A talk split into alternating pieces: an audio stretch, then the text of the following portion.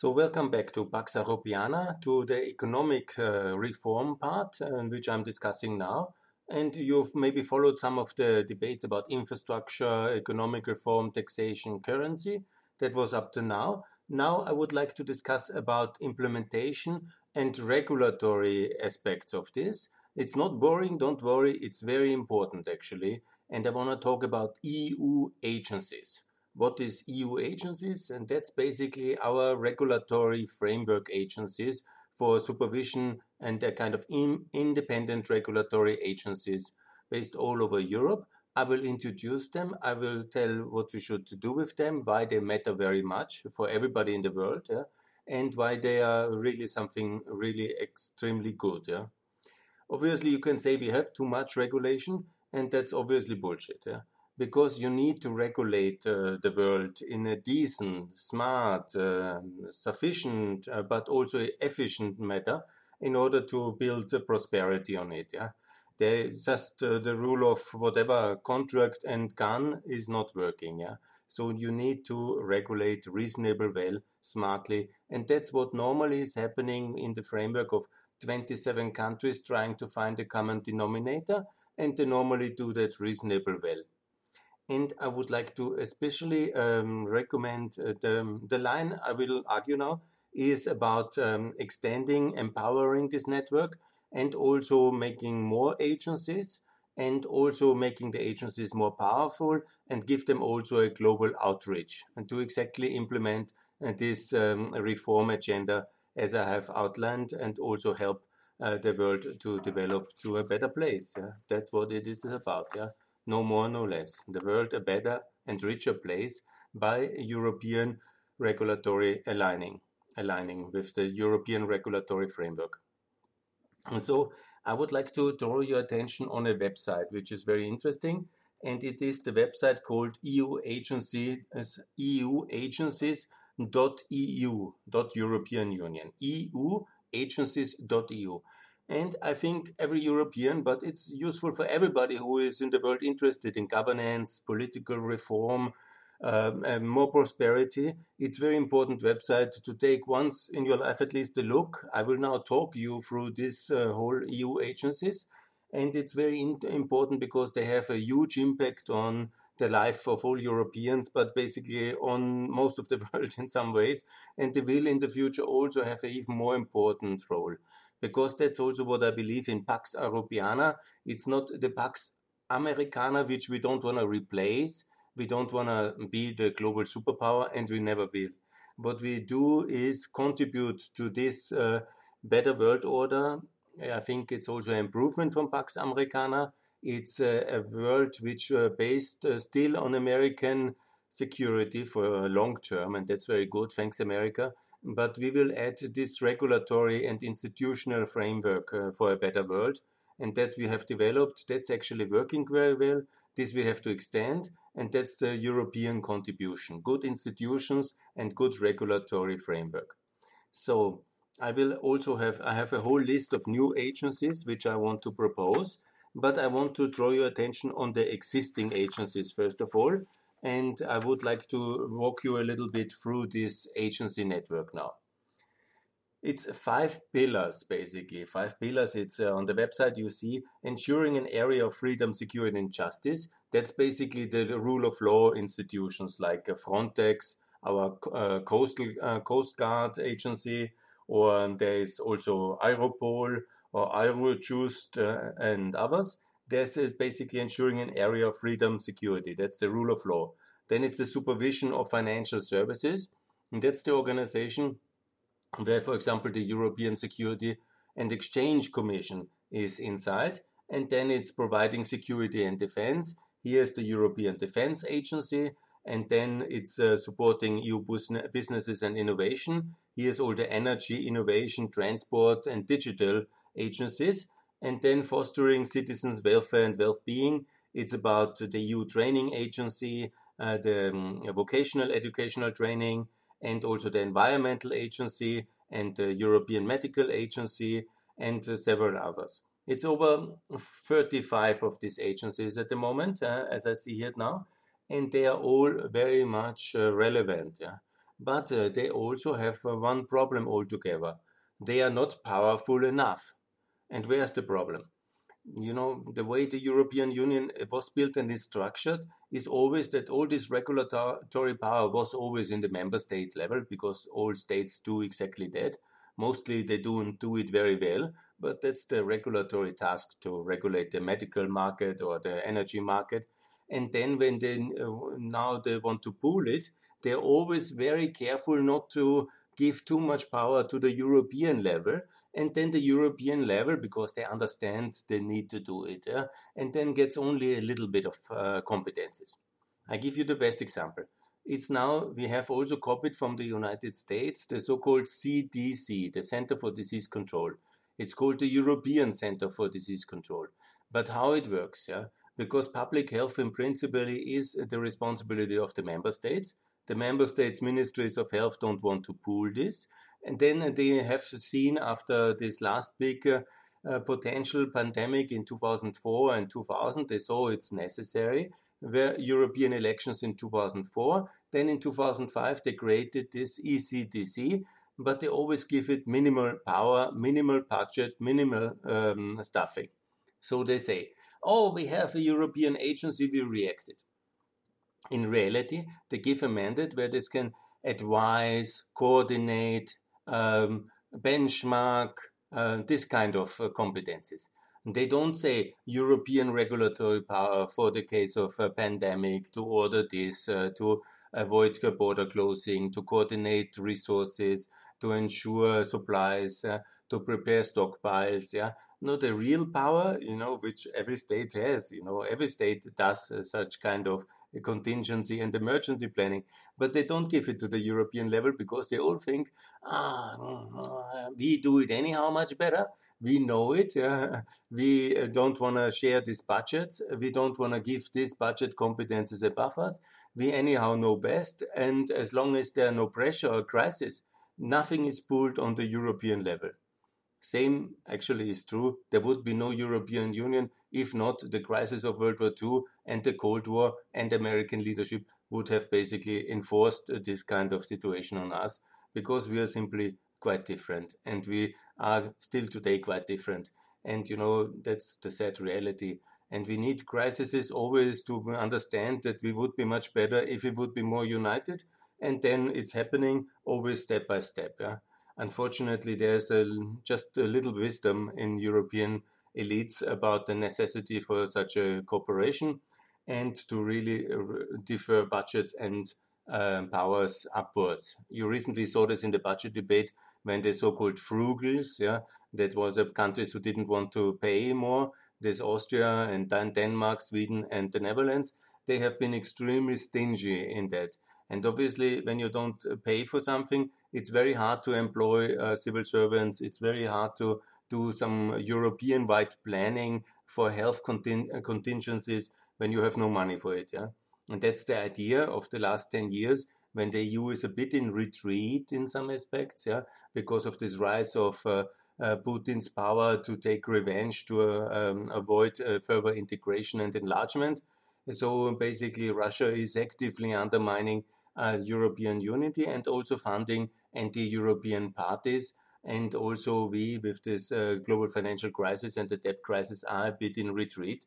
And then our our leaders react with this kind of retreat politics, yeah, like no new agencies, you know, as if a new agency for something something would be the decisive reason why Brexit uh, vote has voted no. Yeah?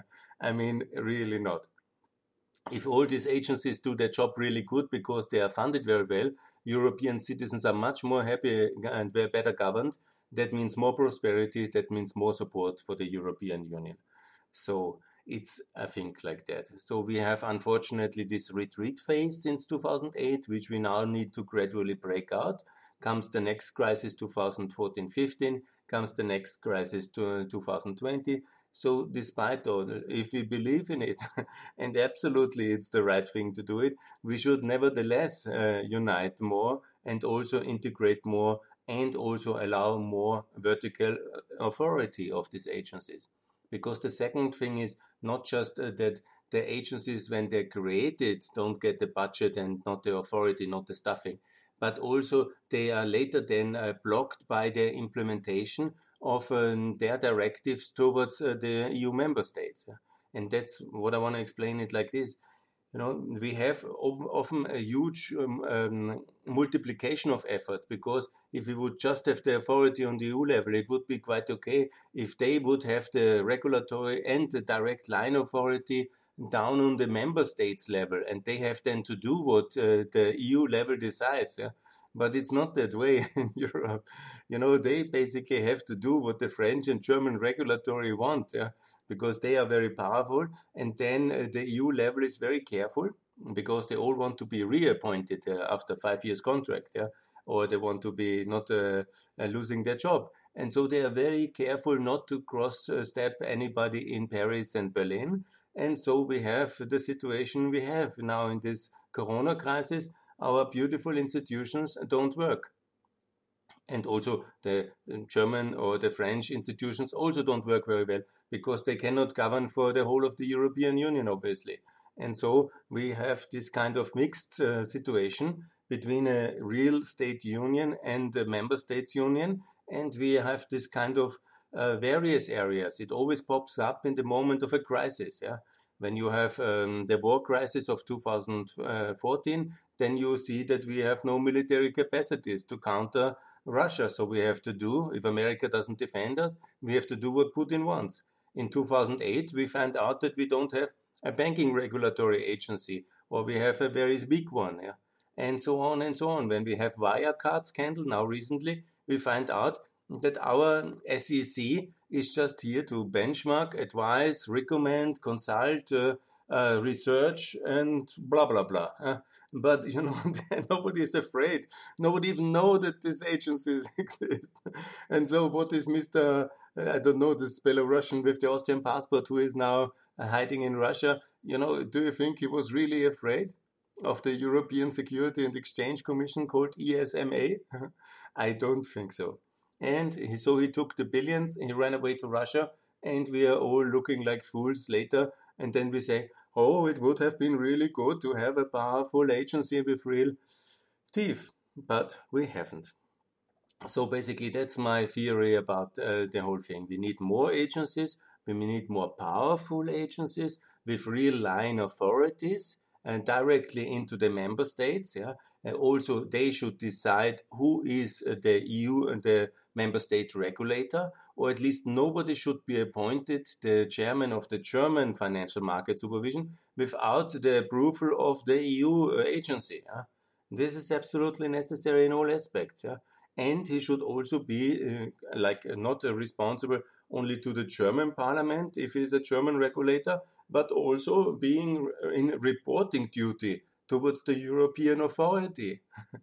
It's so important. we, otherwise, we will never be united and we will never be as rich as the North Americans because we are totally fragmented in the regulatory system and in the enforcement system as well. So comes the next point. Yeah, we also need to open these agencies. And here's the first point. Some of these agencies already actively work with the EU candidate countries. That's very good. Yeah, they should all be observer countries like you are a candidate country of the European Union or you are a European DCFTA country. That second category I have to make because unfortunately the European Union didn't have the wisdom to give Moldova, Georgia, and Ukraine any kind of serious status uh, to the European Union by side association. And so they don't have this potential EU candidate status. So these uh, nine countries, and also Turkey obviously, they should be observer member in all EU agencies. In all EU agencies. Obviously, that's a second step. You know, they must not be involved in every secret or in every aspect of that agency, but they should be invited four times a year, consulted regularly, improved, and also supported to achieve the regular standard in the banking area, in the medical area, in uh, every area there is. And the third level it's also important that all the um, countries which have a free trade agreement with the European Union, and that's about uh, overall with territories, I think 70 now, it is important that they get a kind of associated status with the EU regulatory agencies and they are supported also by the agencies, not only by travel and invitation, but there is an active support program from each regulatory agency of the European Union to all countries with which we have regulatory uh, free trade agreement to help advise and support the regulatory standards of that country to achieve gradually improvement according to European uh, experience and standards. That's very powerful. That's very expensive. That's very good. and that mandate should be in every single EU agency, the mandate to help, first of all, intensively the EU uh, candidate countries, the future members. But secondly, all other countries with which we have FTAs to have an active program of outreach, capacity building, improvement, um, exchange of personnel, and so on and so on. And you know, there is a lot to be done. And for example, we have then a free trade agreement with half of Africa and soon with most of South America and with Canada, you know, that's and with Japan and South Korea and soon with Indonesia. That would be really good. My dear protectionist friends in Brussels. Yes, that would be really good. Yeah? And then we do what we should actually do, and that is Pax Europiana, this kind of soft superpower uh, approach of regulatory alignment. Obviously, everybody can have a a different way to happiness yeah but you know then to argue to learn what went wrong what worked yeah because you cannot invent a regulatory system in uh, 2000 areas from over uh, from scratch today yeah? and when something works for 27 countries who are so diverse like the european union we are quite different from greece to finland from Ireland uh, to, to Bulgaria. But if it works for 27 reasonably well, then it's the approach it can work for 200 countries as well. so I don't say there should be only one regulatory system and the European Union one, but more or less I say it. Yeah? and more or less I think like this. Yeah.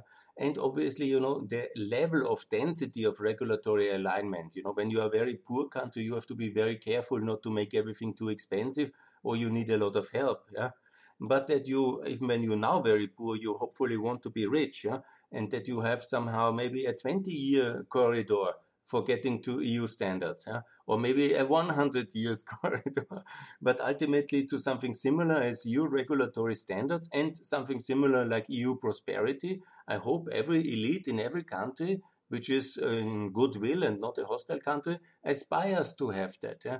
and we should help. And here is Pax Europiana. Here is the regulatory power we should have. Okay, good. I think that's the concept basically, and that's an important concept that is expensive, but we just send 750 billion to the EU level, so I think we can afford. Yeah, and actually, some things in governance are expensive, and they are not really expensive when you compare them with building railways or other things. Yeah. So, what kind of agencies are there, and where are they based? Yeah. You heard maybe about Frontex, that's the border agency. You heard about Europol, that's the police agency. And then you have maybe, I have also not heard about all of them, there are so many. The EMCDDA, yeah? yeah what is there? What are they doing? The drug agency, monitoring center for drugs and drug addiction, yeah, we have in Europe. Yeah, I also didn't know. Yeah, so we have, for example, CEPOL, European Union Agency for Law Enforcement Training. That's very important to have the guys learning the same standards and training them on a European level. We have also the European Asylum Support Center. That's obviously very important to have common asylum and migration policy. We have an agency called FRA. Okay, it's the Agency for Fundamental uh, Rights in the European Union. That sits in Vienna. For example, we have EU LISA, that's an agency for, uh, let me just check, uh, I'm also, that's the member, I also don't know all of the, Schengen Information System, yeah, that's our immigration system. So quite a lot already, that's about seven of them. Then supervising financial systems, we have the European Banking Authority, that's uh, quite clear. We have the European um, Security and Markets Authority, like the um, SEC in America.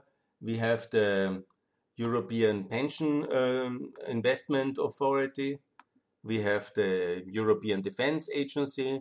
We have the European Satellite Agency. We have the European Um, even that um, uh, Union Aviation Safety Agency. We have the European Union. Um, what is that? Uh, Union Agency for Cyber Security. It doesn't work very good against the Russians, unfortunately, but okay, maybe that's really one of the cases where we don't have any resources. The European Regula Regulatory for Electronic Communication. For energy, we have no less than four agencies. About the regulatory agency for all EU regulators, we have also then bio-based industry joint undertaking. Very interesting, yeah. And innovation, we have so many for innovation, about how many for innovation? One, two, three, four, five, six, seven, eight, nine, ten. I don't read you all of them, but they are also very important, obviously. Some of them for uh, Clean Sky, the European Institute for Technology, and so on, the Institute, uh, the European Institute for Intellectual Property, the European Training Foundation. Then we have the transport agencies, like we have the European Railway Regulator, the um, European um, what I just uh, also for interest, the joint undertaking for high performance aviation in Europe, and so on. Then we have also the Vocational Educational Training Center, the ECDC, Everybody knows now the European Medical Agency, the European Environmental Agency. The, um, that's also so important. The European Fishery Control Agency, and so on and so on. Okay, I think you get the idea. Yeah. We have so many of these agencies. Take a look, euagencies.eu. But the thing is, they are not powerful enough, they are underfunded, they are understaffed, and also we don't have enough of them. Why? Because of this um, lack of unity in the European Union. And I have now, I will also explain um, about nine agencies I'm calling for, which are additionally very urgent in the European Union to respond to the crisis and to the challenges ahead. My favorite is the European Land Register, the European Cadastre Agency. That we absolutely need to unify that sector. And we do already have uh, something like a, um, a platform. All, all, of this, you know, partly exists already, but it's not an agency because the EU is afraid to have new agencies, new budget, and new independence, and some loss of control. We have already some uh, cooperation in all these areas like for example land register and uh, geoportals. Geoportals is basically internet-based uh, information sites where you can see what is going on in your country, who owns what in the optimum, and who is uh, building what kind of things where, how the roads are working, how uh, in the optimal uh, phase you can see everything and everything is good registered and visible in a geoportal. Check it out, some of your own country geoportals. So that's very good. And we need a EU agency with the regulatory power, with an independent agency budget, and with some real uh, teeth. And that's important for cadastre and land. We don't have an agency against corruption. We have uh, one um, office, Olaf, which is fighting for internal corruption issues. Yeah, but we don't have an agency to train anti-corruption officials to work together on the European level in the field of anti-corruption. That's absolute, uh, absolutely needed. Of course, you know, there's other agencies from uh, the UN or so. I know that. Yeah? And there's also one in the southeastern Europe. But the EU itself needs to take that very seriously because we have many issues, unfortunately, especially with political corruption from Malta to Slovakia, Romania, and in the future member states, and also in the current member states. So that's a topic we really have to go and have an independent agency against corruption. We also have an executive agency for SME already, but it's uh, again, we don't have then the effort and the power to call for a real EU agency on the EU agency network and focus for SMEs. That's really very important. Small, medium enterprises need their own agency in the European Union. The same is true for the topic of tourism. The EU is doing already so much on tourism and it's really helping um, the tourism sector a lot. But they own a EU agency for tourism. That would be really very good. And it's not a travel agency or something like this. It's a serious sector of the economy, so hard hit by Corona. So the minimum the EU can do is to uh, build uh, such a EU agency for tourism industry, uh, for the tourism sector, tourism as regional development, tourism as marketing instrument, tourism as employment sector. There are so many aspects, and that's very important. Yeah? then we have also an agency. We have already several specific agencies, but we need an agency for energy independence from Russia, one with a real mandate to make sure everything we do is coordinated under the strategic principle to get rid of Russian carbon energy and Russian nuclear. This needs an agency. That must be a powerful agency. That's the most important one, actually, to really reduce the uh, nefarious influence of Russian energy on our political system via corruption, on our um, climate, on our environment, and also on our on, on the Russian ability to fund their aggression against Ukraine and Syria. Then we need an EU agency for vaccination. Mrs. Ursula von der Leyen has already promised that in September in her speech to the State of the Union in the Parliament. But where is it? it in America, they have BARDA, and that's basically the equivalent. Not everything is done by the Food and Drug Administration or by the Center for Disease. You need one agency specifically uh, for vaccination coverage of the population, and this then is preparing also in cooperation with the research and the pharmaceutical industry and uh, the responses. We need to be better prepared. We need also a strong budget against this anti-vax movement, these idiots who are blocking us. Yeah? So here must be our own agency for vaccination, for the public outreach, for the preparation, because the next pandemic comes for sure. The flu comes, uh, the flu comes every year, and people die from malaria every year, and so many other diseases. Yeah, so we need to invest in that sector. sector. We need also our own agency for subsidiarity and federalism, because in many of our member states, the relations between the member states and the regions is not very good. And also the question is what needs to be done on the EU level, what on the nation level is also to be discussed. And do we have really strong enough municipalities in the European Union? That's also a very big debate. And this uh, relation between this, I mentioned it in one of the introduction podcasts about the eight levels, what needs to be done global level, on EU level, on regional level, on member states level, on municipalities, what by the individual. That's a permanent struggle. And we need one EU agency to really advise, analyze, understand, and try to get the optimum going. Mr. Juncker has put a working group in, and then it had no mandate, no budget, and later he complained that it was a useless undertaking. But let's do an EU agency on that one, and it's an important aspect. Many countries like France are terrible centralist countries and don't work very well for their inhabitants. That must change, and we need an agency for federalism, subsidiarity, decentralization. Then obviously we need an agency for also against obviously against money laundering. Money laundering is already covered with uh, some of the other institutions, but we need one specific agency for money laundering because these other institutions don't work very well. We need one with this name, European Agency Against Money Laundering, and only task with one uh, task. This is financial crime and how financial illicit gains uh, from Russia or from the organized criminality, wherever they come from, is put into European real estate and in European companies and laundered with the help of the financial advisory uh, community. And that's not investment, that's money laundering. And we have to uh, actively act against it. And then we also need one agency for public sector reform and digital government. And we need one independent agency which really has power also to hammer all these uh, member states who are lacking in the digitalization. An independent, powerful agency for digital government is what we need. This is really very important. And I hope that uh, now the wisdom will come in this mandate to get this agency.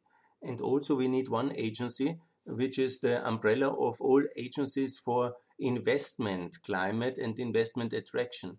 We are working on a continental stage and we don't have a European investment agency invest in Europe.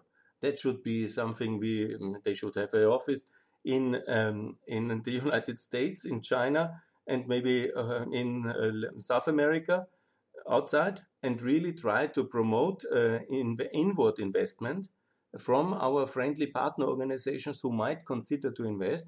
And we have anyhow every state has an investment uh, promotion agency but the European Union has none, in, not a real working central investment promotion agency, which then can help, for example, a multinational contacts, uh, American company contacts, uh, then this investment agency says, here we have it, here is going, this is the way, and here you can go to Sweden or here you can go to Bulgaria, this is the way.